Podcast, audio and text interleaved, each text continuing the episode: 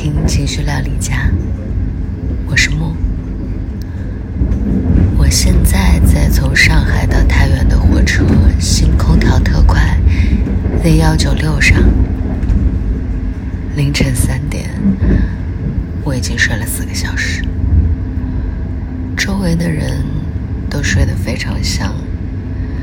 我趁着没人占用充电插口，来给手机补充一点电量。现在呢，在我的对面坐了一个大概六七岁的小女孩。我问她：“你怎么不睡觉呢？”她说她刚睡醒，差不多和我一样。一九年之前呢，我是常常坐这班火车的。我觉得。它经济实惠，节约时间。工作一整天上车，倒头睡一觉，便到家了。莫名有种瞬间转移的浪漫感觉。嘴上高呼着浪漫，不浪漫的地方也有很多，比如说大呼，比如。各种奇怪的味道、声音，还有局促的空间。不过还好，我一上车就困了，困了就睡。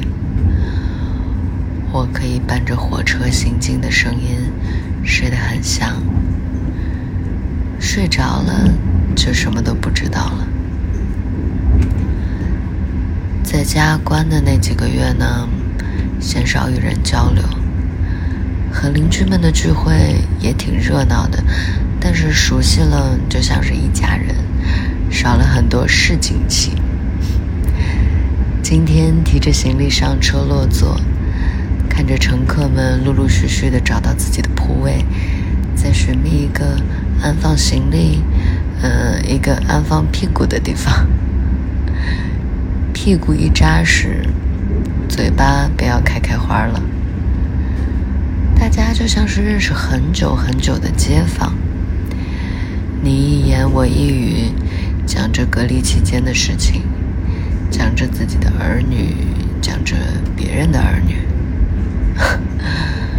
我觉得他们怪好玩的，自己家的孩子都操心不过来，还要帮着操心别人家的孩子。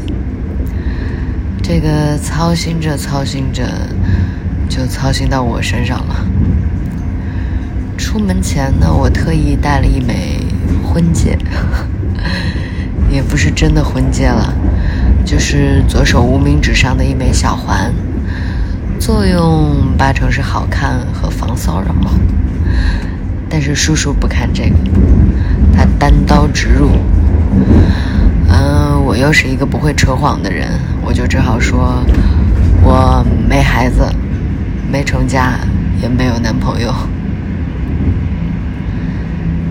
在叔叔的长篇大论、絮絮叨叨之后，阿姨来发功了，不是对我，是对叔叔。他说：“这唠得好好的，怎么还给人家上上课了？”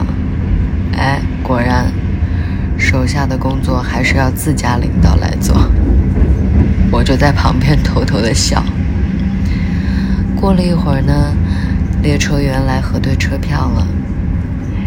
这是我见过的最最温柔的列车员，他的声音像是被小雨打湿的花朵，柔嫩水灵，还闪烁着光泽，大概是来。你往这边，有什么需要的都可以来找我。哦，我这大破锣嗓子真的是模仿不来。不过他跟我核对过车票以后，我很直白的告诉他说：“你好可爱呀。”他害羞的笑一笑，就继续去忙碌去了。不管怎样，都希望他是开心的吧。然后唠着唠着，晚餐小车就来了，零食小车也来了。他们面对的光景却截然不同。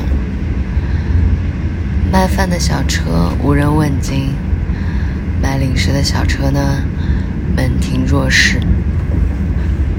我啥也没吃，因为中午阿飞的油泼面，还有下午他给我的杨枝甘露，把我的胃填得满满的。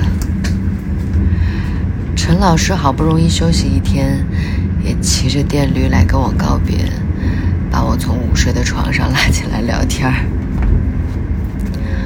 那我们回到车上，车上到处都是撕拉包装纸的声音。叔叔阿姨呢，从包里掏出玉米、红薯还有面包。旁边的大哥在盒饭再次经过的时候，买了一盒，二十五块钱。叔叔悄悄地跟我说：“再经过一次，就十五啦。”我坐过很多次火车嘛，所以见过这种状况。但是今天呢，晚餐小车就没有再经过。我不饿，我就趴在小桌上，把目光放到了窗外。七点了，天还大亮着，我就这样看高楼，看马路，桥洞，看大树，看电缆，看河水，看天，看云，看晚霞，看到天色完全黑下来，没有找到星星，就去洗漱睡觉了。